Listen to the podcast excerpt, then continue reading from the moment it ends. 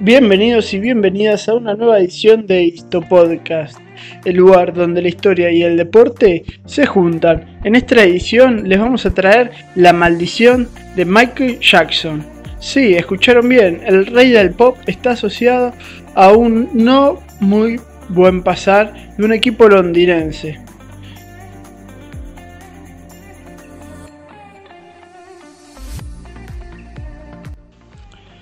La relación del equipo londinense con el rey del pop comenzó el 10 de abril de 1999, cuando el dueño de aquel momento del Fulham y amigo del cantante lo invitó a presenciar un partido del Championship frente al Wigan, donde el equipo londinense terminó ganando 2 a 0 y el artista tuvo nada más ni nada menos la posibilidad de entrar al campo de juego donde fue ovacionado por una multitud.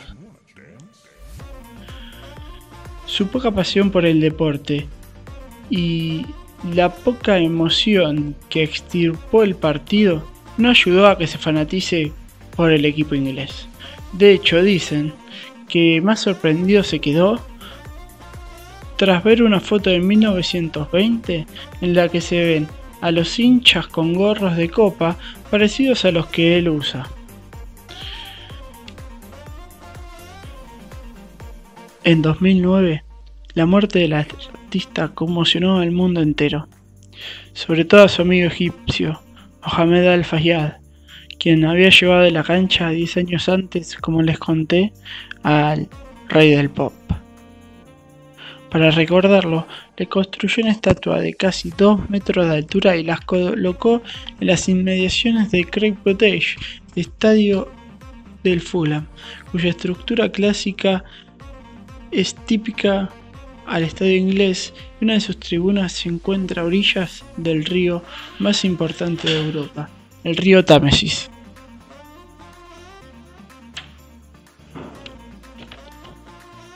Este regalo hacia el artista genera muchas controversias hacia el interior de los hinchada Cottage, ya que se sitian el equipo a reír del fútbol inglés. Muchos comentarios giraban en torno de que Michael Jackson no tenía nada que ver con el equipo y con el club y que más que nada colocar una estatua ahí parecía una broma por el Día de los Inocentes. En ese entonces, el dueño egipcio salió al cruce de los fans y declaró, Michael fue un ejemplo para todos. Si algún aficionado no, no aprecia un regalo, irse al infierno. Pero dos años después, todo cambió. En el 2013, Mohamed Al-Fayed decidió dar un paso al costado del club londinense y vendió el 100% de sus acciones al empresario pakistaní norteamericano Sahim Haram, quien también, además del ahora Fulham, es dueño de los jaguares de Jacksonville de la franquicia norteamericana de la NLF.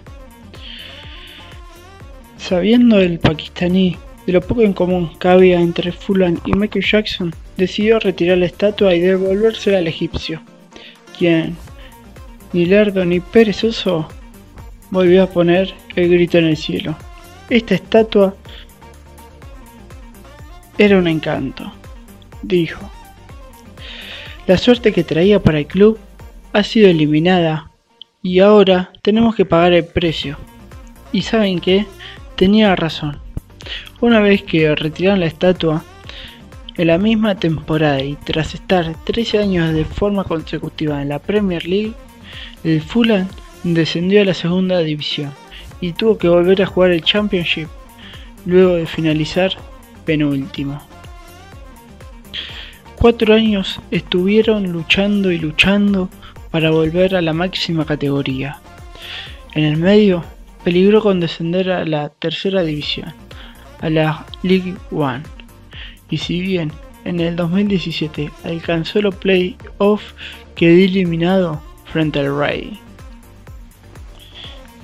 Ya, en el 2018, también mediante playoff, logró vencer 1 a 0 al equipo de Birmingham, al Aston Villa y logró volver luego de 5 años a la máxima categoría.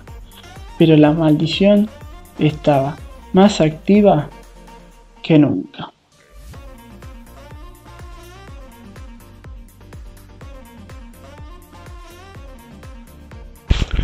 La temporada 2018 y 2019 en la máxima categoría no fue para nada buena. Sus pobres 26 puntos quedaron muy por debajo de los puestos para mantener la categoría, finalizando ante último en la tabla de posiciones. Ni hablar de los 13 años de permanencia desde 2001 al 2014, donde varias figuras vistieron su camiseta, entre ellos el argentino Facundo Saba. Eso había quedado muy muy lejano. Hoy parece que el cantar ha sido otro. Se encuentra nuevamente en la lucha por ascender a la Premier y han ganado el primer partido de las semifinales de los playoffs al vencer 2 a 0 al Cardiff de visitante. Esta semana definen si juegan o no a Wembley y lo va a decidir nada más ni nada menos que el fantasma del rey del pop. ¿Qué pasó con su estatua? se preguntarán. Bueno, una vez sacada del Strike Cottage, fue devuelta al egipcio Al-Fayed, quien la donó. ¿A dónde? Al Museo Nacional del Fútbol. Quien la quiera conocer deberá viajar y visitar el museo que se encuentra en Manchester, el lugar donde actualmente descansa el señor Jackson.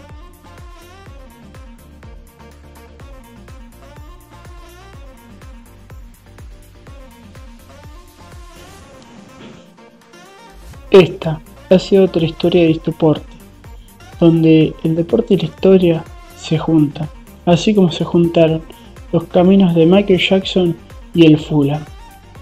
Si les gustó, síganos en nuestros canales tanto de Spotify como de YouTube.